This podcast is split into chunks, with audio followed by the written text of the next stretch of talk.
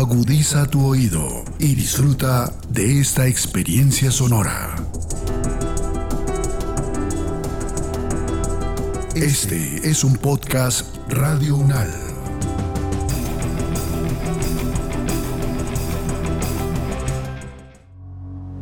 Los acontecimientos de actualidad y política internacional que fueron noticia en los últimos siete días, con una visión y análisis desde la academia. Análisis Unal. Análisis Unal. Siete días en el mundo. Bienvenidas y bienvenidos a la selección de noticias que hace Podcast Radio Unal para todas y todos ustedes. Esto es Siete días en el mundo y estas son las noticias más relevantes de la semana transcurrida entre el 28 de agosto y el 3 de septiembre de 2022. Los conflictos, las relaciones entre los países, las elecciones presidenciales, regionales y legislativas, la conformación geopolítica del mundo en un recorrido por los hechos más importantes en los últimos siete días. Análisis UNAL, siete días en el mundo. Europa. El Papa Francisco designó a 20 nuevos cardenales, 16 de ellos con derecho a votar en el cónclave para la elección de su sucesor, incluidos cuatro latinoamericanos, en una etapa que ha sido calificada como una posible preparación para su sucesión. Entre los obispos que recibirán el título cardenalicio se encuentra el arzobispo emérito de Cartagena, Monseñor Jorge Enrique Jiménez Carvajal. El análisis es de Hernán Olano, vaticanista, doctor en Derecho Canónico y profesor universitario. Hay muchas especulaciones en algunos medios de comunicación, en algunos titulares, inclusive llegamos a ver algunos que decían algo así como que ya el Papa estaría en su recta final y está decidiendo quiénes lo podrían reemplazar o que él ya estaría pensando quizás en por su situación de salud en retirarse. ¿Qué de cierto hay en, en esto o no, profesor Hernán? ¿Y qué impacto tiene pues esta designación de los 20 nuevos cardenales en el Vaticano? Sí, efectivamente. No hay nada escrito acerca del particular, pero el Papa ya ha dicho, un Papa renunció después de Celestino V, que fue Benedicto XVI, yo también podría renunciar. Lo que ha dicho el Papa precisamente es que él no quiere ser Papa emérito, sino uno de los títulos que ostenta precisamente por su dignidad, y sería el de Obispo emérito de Roma, recluyéndose no en Mater Ecclesia, como está Benedicto XVI dentro del Vaticano, sino en la Basílica de San Juan de Letrán, que es la sede del Obispo de Roma. Preparando el camino, pues al parecer sí, ya más del 70% de los purpurados, es decir, de los cardenales, príncipes electores de la iglesia, que por esa razón adquieren esa condición, digamos, nobiliaria, además de la ciudadanía del Estado Vaticano, son designados por Francisco. Aunque va en 135 el número de cardenales en este momento, siete de ellos llegarán a los más de 80 años de aquí a final del año, con lo cual realmente dentro de un año, cuando se dé otra vez el consistorio rojo, es decir, el de nombramiento de cardenales, probablemente hayan cumplido años otros más, no tengo la cifra exacta, y aumentará el número de cardenales electores creados por Francisco, porque estos no son ni ordenados ni consagrados, sino creados, es decir, se les nombra, porque el protocolo, digamos, del Vaticano indica que se les entrega el birrete, que es ese, digamos, ese gorrito que le ven ustedes a los cardenales, que significa también esa consagración y unidad con el Papa, se les entrega el anillo como cardenales y se les entrega el título. El título es el de alguna de las iglesias de Roma. Por ejemplo, a su eminencia reverendísima, como cambiaría ahorita la denominación para Monseñor Jorge Enrique Jiménez, lo designó cardenal presbítero de Santa Dorotea, una iglesia en el Trastevere. Los cardenales se dividen en tres categorías, digamos, cardenales de primera, primerísima, son los cardenales obispos, que solo son siete, después siguen los cardenales presbíteros y después los cardenales diáconos. Dentro de, esta, de estas designaciones o estos nuevos nombramientos que usted nos explica de una manera muy sencilla, profesor Hernán, ¿Qué factores tiene el Papa en cuenta? Y se lo digo porque parte de lo que registran algunos medios eh, locales y de la misma información que divulgó el Vaticano es que tienen una característica especial y es que provienen de regiones donde hay problemas sociales o, o tierras lejanas donde la iglesia es minoritaria. Sí, efectivamente. Fíjate, por ejemplo, que uno de los cardenales, que es de la India, pertenece a una de las castas, como se denominan allí ese tipo de clases, perteneciente también a sus etnias, una de las castas más denigradas de todo el subcontinente indio. También el salesiano, aunque español, que está en el Timor Oriental, el cardenal de Paraguay, Paraguay que fue tierra de misiones jesuíticas, que incluso llegaron hasta nuestros llanos orientales. Entonces lo que busca el Papa es su política de llegar a las periferias, como lo ha manifestado durante esta década prácticamente de, de pontificado, y de esa manera ser inclusivo. Algunos de estos cardenales realmente no tienen tanta feligresía, tiene más feligreses mi párroco realmente que algunos de estos cardenales, pero lo que busca precisamente es un llamado a la inclusión dentro de la diversidad y buscando la unidad de la iglesia. Con respecto a Monseñor Jorge Enrique Jiménez Carvajal, profesor Hernán, ¿qué relevancia y qué importancia tiene para él como arzobispo emérito pues llegar a obtener este título cardenalicio? Pues es muy importante. Recordemos también que en esta década del pontificado de Francisco, él quiso elevar al cardenalato a Monseñor José de Jesús Pimiento, el obispo más antiguo, y lo nombra a los 98 años como cardenal. En este caso, un cardenal de más de 80 años que sufrió el secuestro, que fue víctima de la violencia, que se lo llevaron de la diócesis de Zipaquirá en su momento y estuvo pues mucho tiempo, no, bueno, no tanto, pero así sea un día de secuestro, es algo que lo afecta y entonces lo que quiere precisamente es premiar también la fidelidad a la iglesia de algunos de estos pastores que han tenido una connotación especial dentro de las políticas de los estados. América.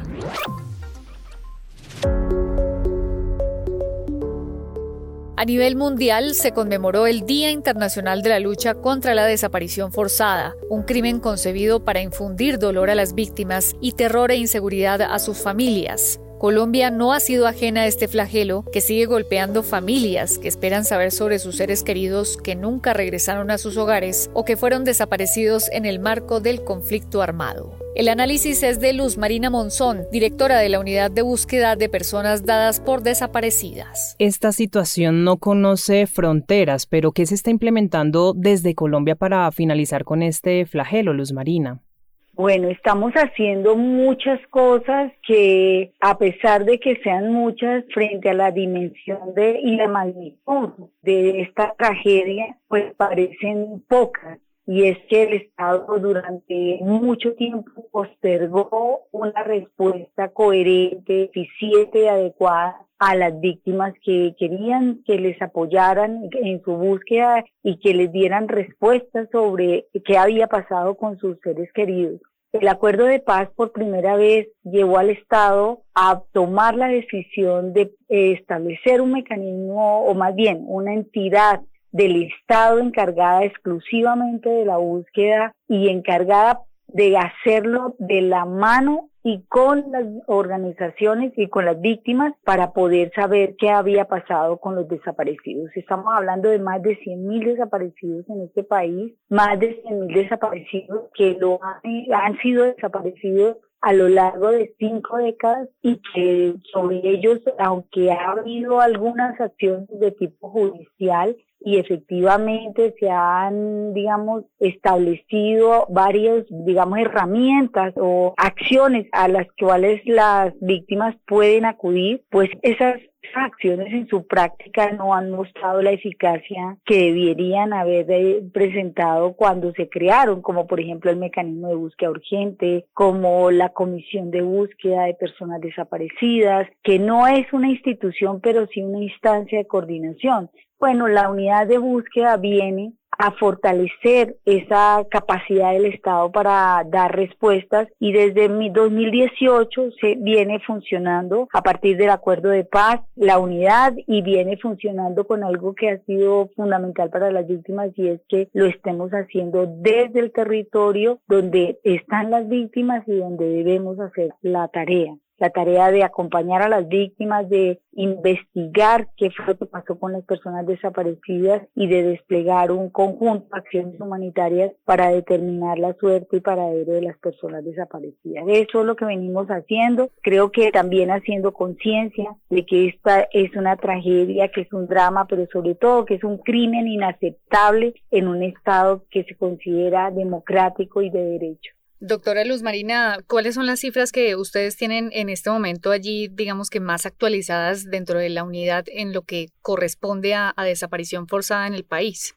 Bueno, nosotros estamos, lo primero que es importante señalar es que hay un altísimo subregistro frente a la, dimensión cuantitativa de las desapariciones forzadas en Colombia pero que en la labor que venimos desarrollando, esta investigación, esta recolección de información, esta consolidación de información, estamos hablando de cerca de 100.000 desaparecidos, 99.235 desaparecidos, de los cuales 90.000 personas continúan desaparecidas, es decir, 90.000 personas no se sabe cuál fue su suerte y paradero, y de ellas un poco más de 80.000 son desaparecidos forzados.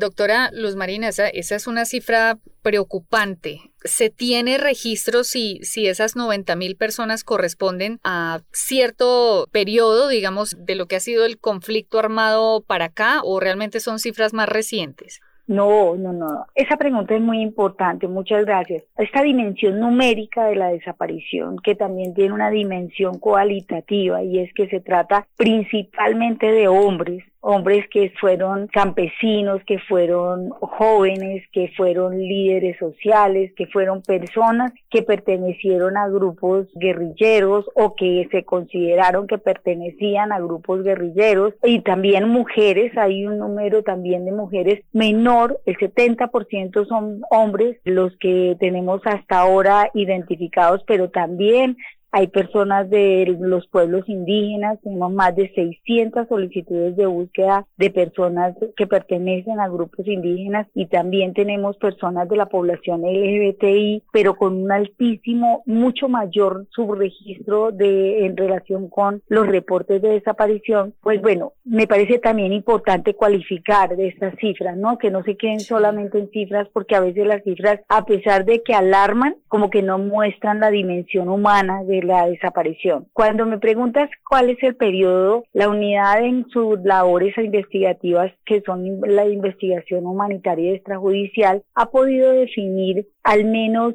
unos tres hitos históricos de la desaparición. Unos que van de los 70 a principios de los 80, otro de los principios de los 80 al principios de los 90, de los 90 al 2000, cinco más o menos. Esos son los tres hitos que ha venido identificando. ¿Por qué esos hitos? Porque esos hitos tienen que ver con el mandato también de la unidad. La unidad es un mecanismo de justicia transicional y por lo tanto su competencia va de las desapariciones cometidas en el contexto del conflicto armado desde el diciembre del 2016 hacia atrás. Las desapariciones de este momento son desapariciones que están a cargo de la Fiscalía General de la Nación y que la Comisión de Búsqueda debe y apoya para recibir información sobre las personas desaparecidas, pero no, no hacen parte del mandato de la unidad. Volviendo a estos tres periodos que acabo de mencionar, esos tres periodos pues dan cuenta de unos propósitos unas metodologías de la desaparición y también unas víctimas hacia las cuales se orientaba la desaparición.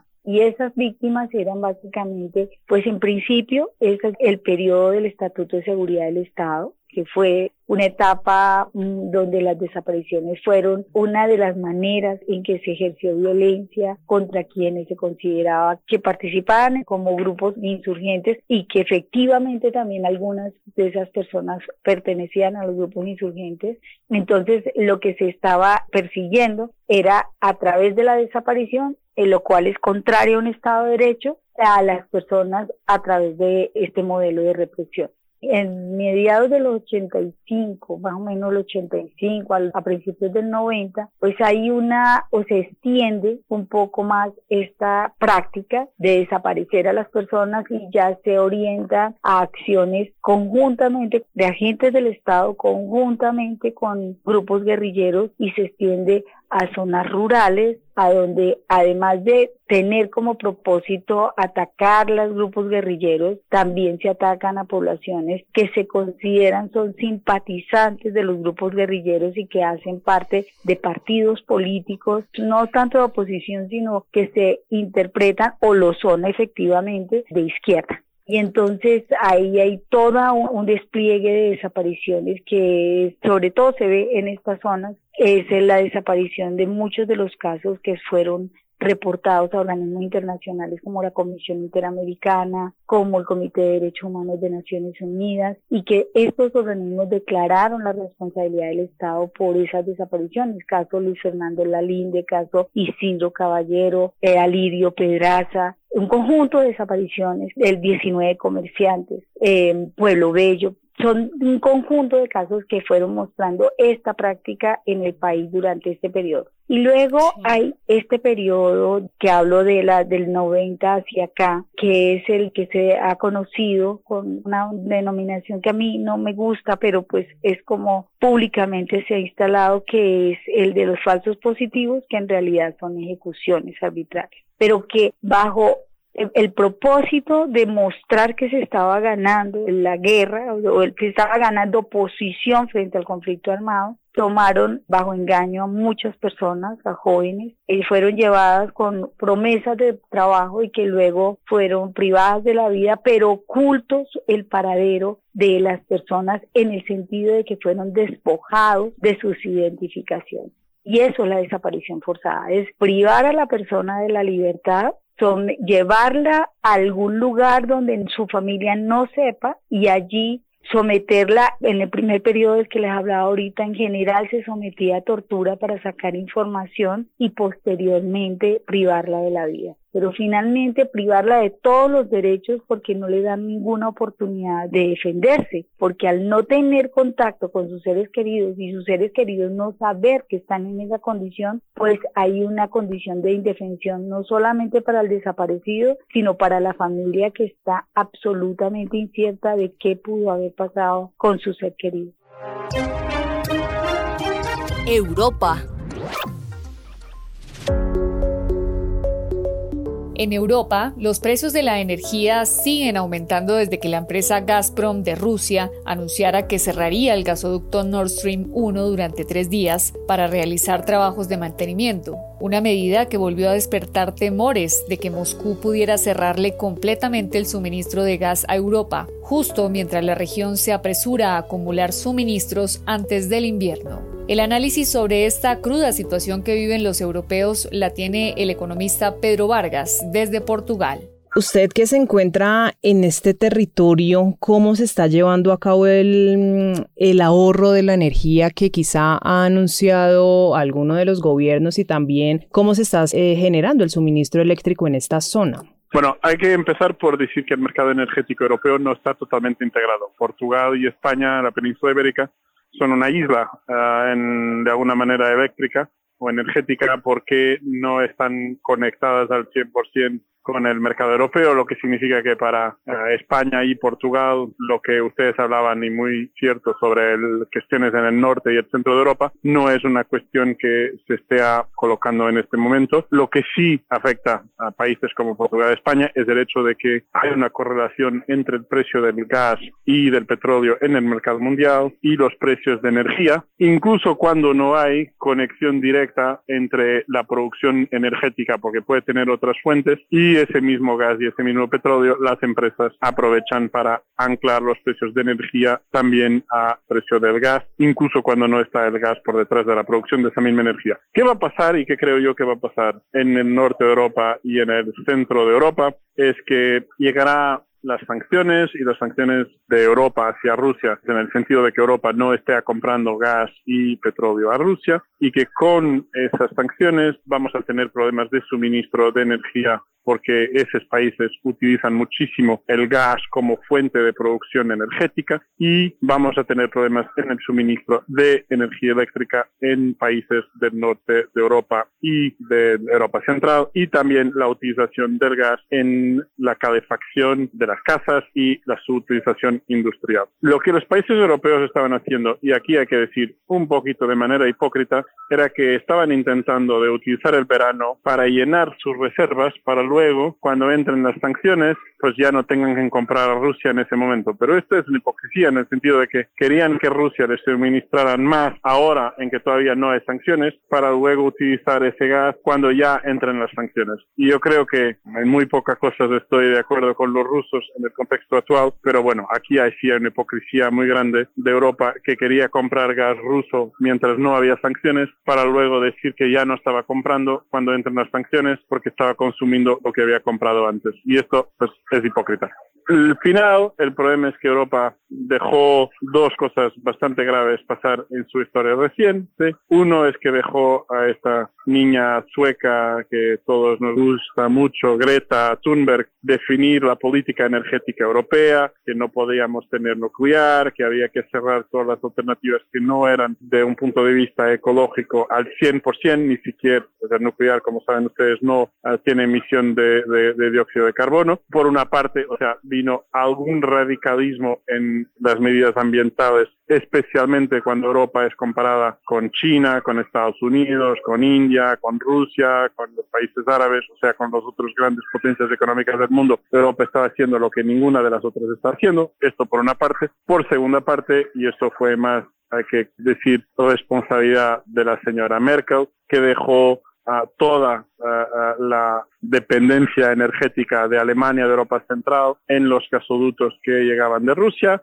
a un precio muy bajo, de una manera muy eficiente, y Europa no buscó otras soluciones de suministro energético y ahora no las tiene. La verdad, lo criticamos muchas veces, pero esto era exactamente lo que decía el señor Trump cuando vino a Europa y le preguntó al secretario general de la NATO, de OTAN, ustedes quieren que nosotros los defendamos de Rusia, pero luego le compran toda su energía a Rusia, creando una dependencia muy peligrosa hacia el futuro. Y eso pues en el momento no le, no le prestamos mucha atención, pero al final fue un error estratégico que ahora que Rusia tomó estas acciones que uno podría decir que no esperaba, pero bueno, a partir del momento que las ha tomado nos hemos dado cuenta del error enorme que todos hemos cometido.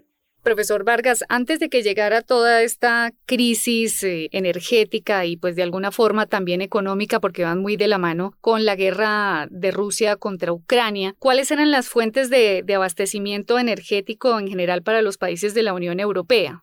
Una parte muy grande del gas llegaba de Rusia. Hay países como Hungría, República Checa, Eslovaquia, que llegaban a tener el 80-90% de su gas, que era su principal fuente de utilización energética en la industria y en la calefacción de las casas, llegando desde Rusia. Países como Portugal y España, que tenían los gasoductos llegando de Argelia y tienen puertos de GPL, tienen alternativas, pero no era algo que fuera obligatorio. El caso que nos prueba que habría alternativas es el caso de Polonia. Polonia geográficamente estaba en la misma línea de los otros países de Europa Central o de Alemania, pero ha invertido muchísimo en la creación de, puertos de GPL, lo que le ha permitido recibir shale gas de Estados Unidos y con eso tener una dependencia de Rusia mucho más pequeña, estamos hablando de menos del 20%, lo que al final es mucho más fácil de reemplazar de lo que países que tienen el 80, el 90% de suministro llegando a partir de Rusia. Habría otras fuentes, Noruega es una fuente importante, Azerbaiyán es una fuente importante, la Unión Europea firmó un acuerdo con Egipto e Israel para hacer producción desde allá. O sea, y esto hay que tener en cuenta. No es que haya menos producción energética, no hubo destrucción, destrucción de fuentes de energía. Ucrania tiene algún petróleo y algún gas, pero muy poco. O sea, no es que el mundo tenga menos, es una percepción de precio. Y esto es un tema, ah, y por eso se habla mucho en Europa de reglamentación de precios del gas y de desanclar el precio del gas o del precio de energía del precio del gas, porque al final estamos también viviendo una burbuja especulativa en que las empresas de energía y las empresas productoras de gas y de petróleo se están aprovechando de la situación y de hecho de que el mercado esté nervioso para cobrar a los consumidores montos mucho más elevados. Claro. Usted que se encuentra allí, profesor eh, Pedro, en, uno de estos países de la Unión Europea, ¿qué tanto se está sintiendo este aumento en los precios, en los recibos de pago del servicio eléctrico? Claro, yo estoy en Francia hoy. Nosotros tenemos una empresa aquí para darle la noción de lo que estamos haciendo trabajo de presupuestos para el próximo año y mm, el precio de energía en Francia en este momento está a más de 1.100 y tal euros el megawattio cuando vivíamos en un mon, pues vivíamos a montos que estaban por debajo de los 100 euros. Estamos con valores 10 veces más altos de lo que era expectativa. Nosotros estamos presupuestando para esta empresa en particular donde estoy hoy, que es una empresa que no es muy dependiente, pues un canal de televisión y Euronews, vamos a tener en el presupuesto un valor para energía en el próximo año que es tres veces más alto que el presupuesto del año 2022. Esto afecta muchísimo. Son miles y miles y miles de euros que imaginamos que vamos a tener que pagar más. O sea, esto sí empieza a afectar y claro, nosotros no somos muy dependientes de energía, pero si fuéramos una industria, las cosas serían muy duras. Para nosotros, pues es un pequeño cambio en el total del presupuesto. Para una empresa industrial esto sería una locura. Asia. A los 91 años de edad falleció Mikhail Gorbachev, considerado como el último líder de la Unión Soviética. Su funeral se llevó a cabo en Moscú, en el Salón de Columnas de la Casa de los Sindicatos, sin la presencia del presidente Vladimir Putin. Hablamos sobre la importancia de Gorbachev y su tensa relación con su país de origen con Vladimir Rubinsky, director del Laboratorio de Política y Relaciones Internacionales en la Facultad de Derecho y Ciencias Sociales de la Universidad ICESI en Cali.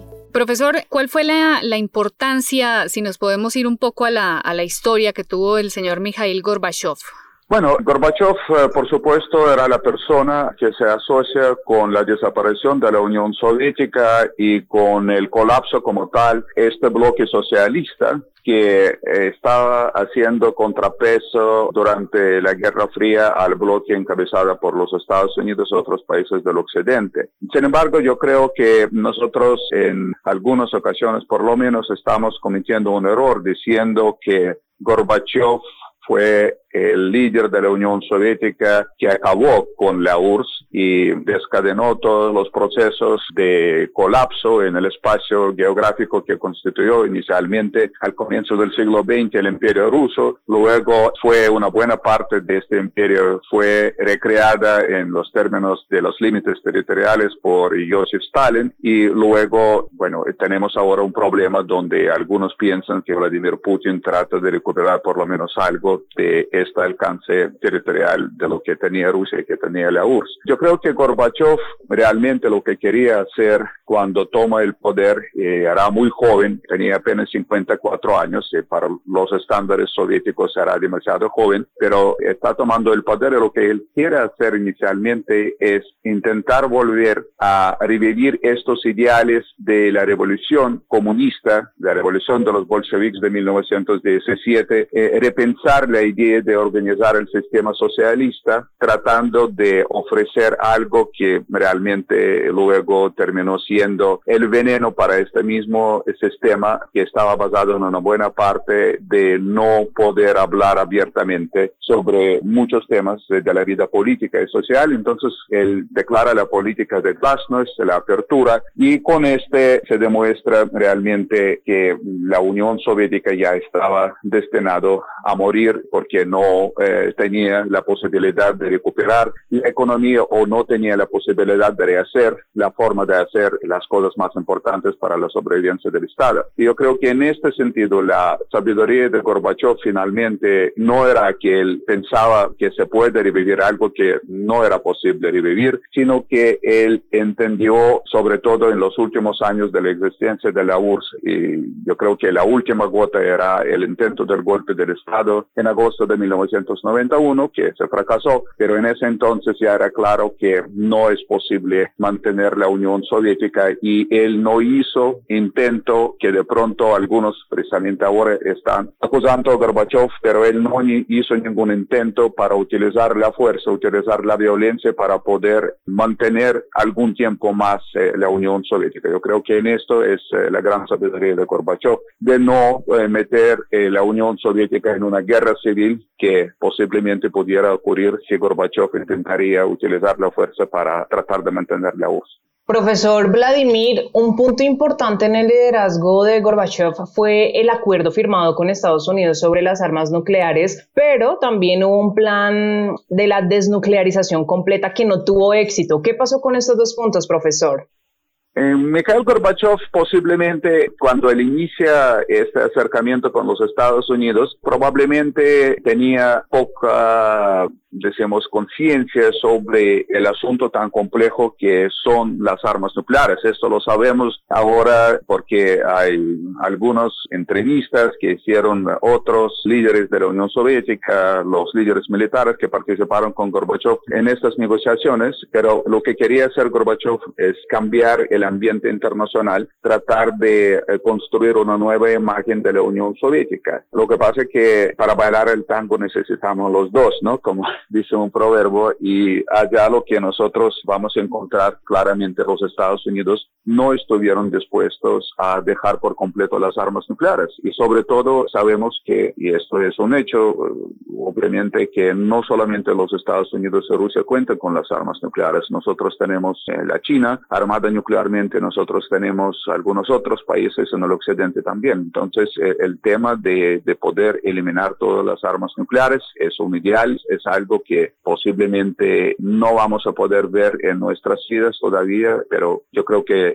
realmente hay que reconocer a Gorbachev que ha logrado eh, eh, reducir significativamente el potencial nuclear, la cantidad de las armas nucleares y disminuir el riesgo de una guerra nuclear. Así yo creo que el mérito de Gorbachev es indudable.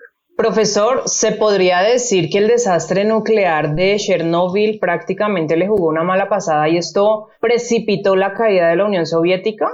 Era uno de tantos factores que contribuyeron en el colapso rápido de la Unión Soviética. Yo creo que aparte de la economía, pero el desastre de Chernóbil y sobre todo la forma como inicialmente Gorbachev manejó la crisis, claramente era al contrario de su política de glasnost y de la apertura, eh, porque el gobierno soviético intentó, bajo liderazgo de Gorbachev, intentó inicialmente esconder la información acerca del desastre en la planta nuclear de Chernóbil, al riesgo enorme en muchos miles o millones posiblemente de los rusos, de los ucranianos, también en el caso de Europa, porque estaba escondiendo la información acerca de altos niveles de radiación. Por ejemplo, permitió eh, una manifestación tradicional del día del primero de mayo en la ciudad de Kiev, donde sabemos que, por ejemplo, los líderes del Partido Comunista Ucraniano en ese entonces estuvieron llevando unos trajes especiales de protección contra la radiación, mientras la gente común sí estaba caminando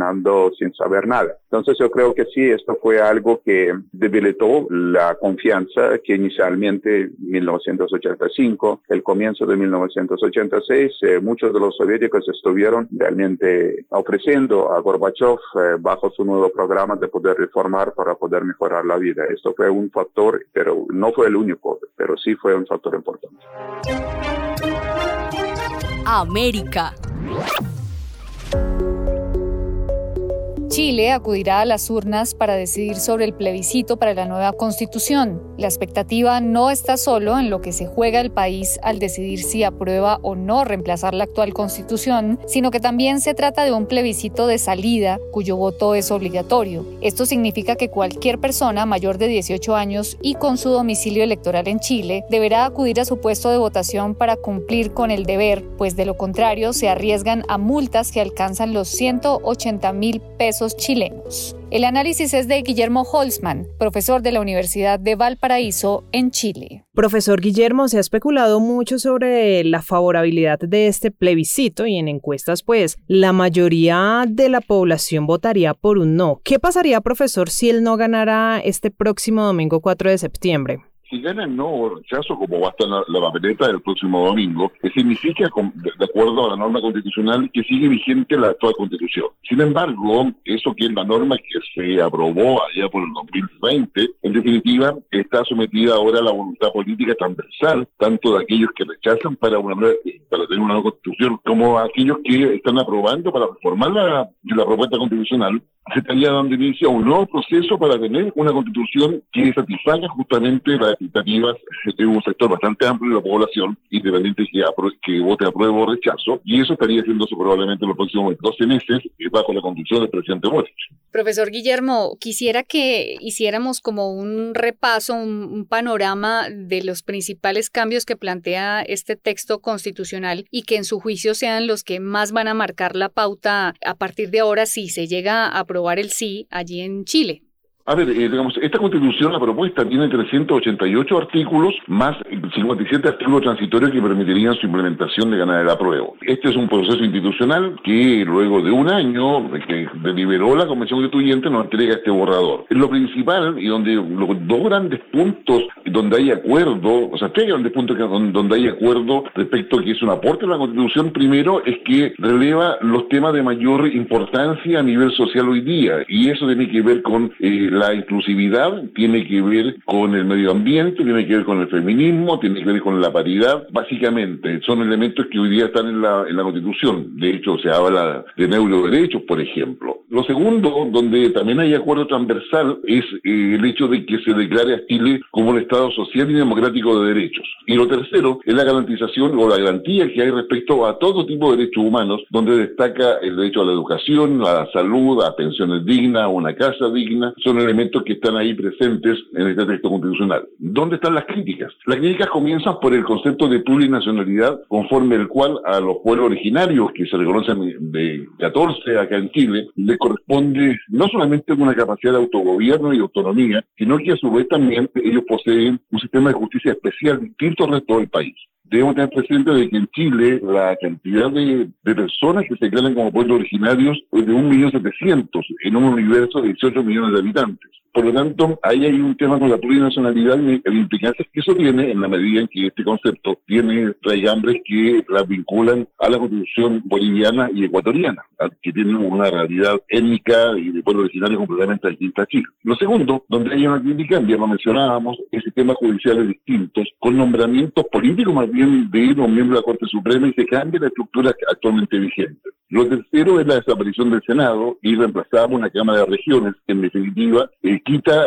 una adecuada presión de los pesos y contrapesos que requiere una democracia. Y eso está también ahí, ahí presente como elemento central. Lo cuarto tiene que ver con las autonomías de las comunas y de las regiones que tienen capacidad también de autogobierno, de definir su plan de desarrollo, pero particularmente tienen también capacidad de endeudarse, es decir, pueden colocar su patrimonio como aval en créditos eh, obtenidos en el extranjero, por ejemplo. No obstante que la propia propuesta constitucional establece que no se puede sobrepasar el marco presupuestario, eso se puede modificar con una simple mayoría en el Congreso, lo cual, con muchas partes de la Constitución, van a quedar sometidas a las mayorías circunstanciales que cada cual tenga para hacer las modificaciones que estime pertinentes. Porque gran parte de las cosas quedan justamente encargadas para la ley a pesar de la cantidad de artículos que posee esta propuesta. Bueno, lo otro importante por los relevantes es que se establece, y ahí hay diferencias, pero creo que es más o menos aceptable, dado, salvo lo que se pueda definir la ley, se define el aborto libre, es decir, no hay condiciones para que la mujer pueda abortar, así lo desea, eh, también eso se incluye en la propia constitución. Y creo que eso sería más o menos un mapeo muy rápido de lo que se ha propuesto.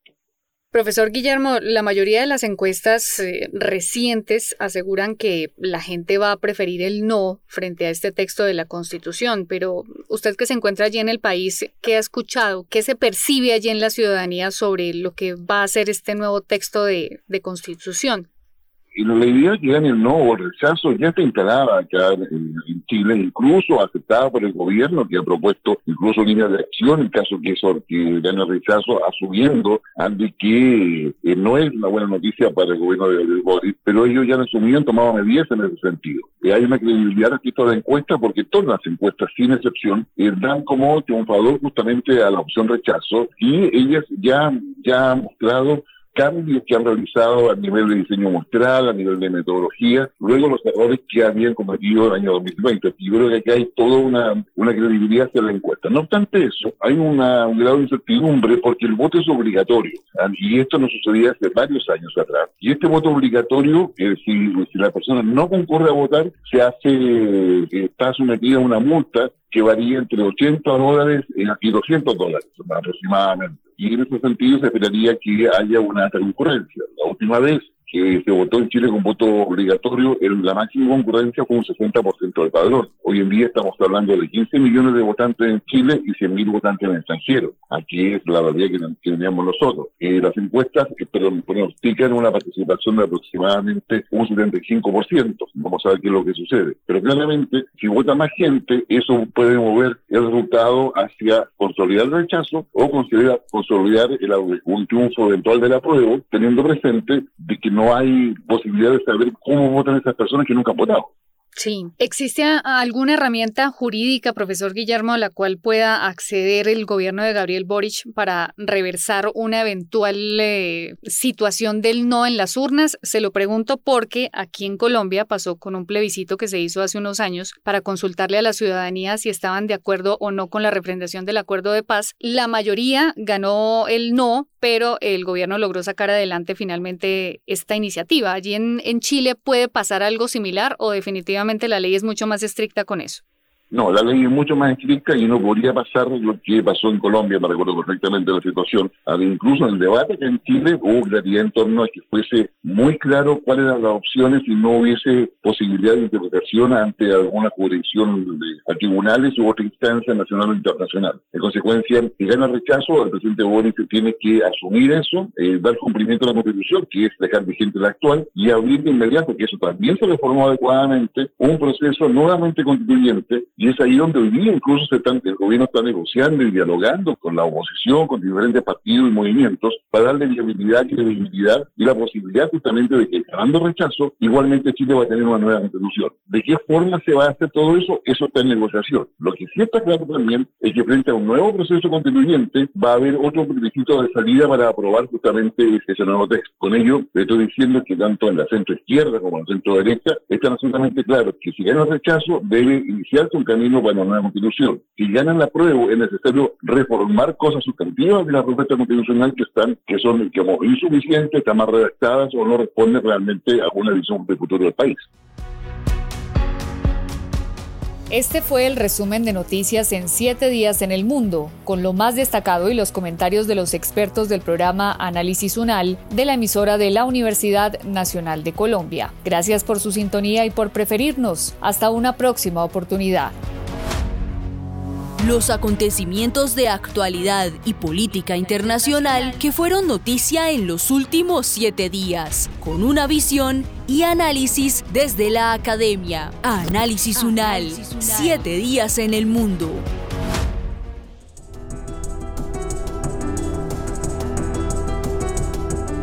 Las opiniones aquí expresadas son de entera responsabilidad de sus autores y solo comprometen a los realizadores de este podcast no representan necesariamente el pensamiento de Radio UNAL ni la posición oficial de la universidad.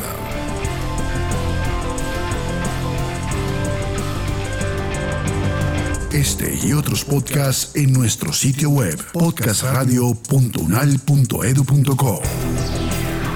Síguenos en nuestras redes sociales. Nos encuentras como Podcast Radio UNAL, Universidad Nacional de Colombia, Proyecto Cultural científico y colectivo de nación.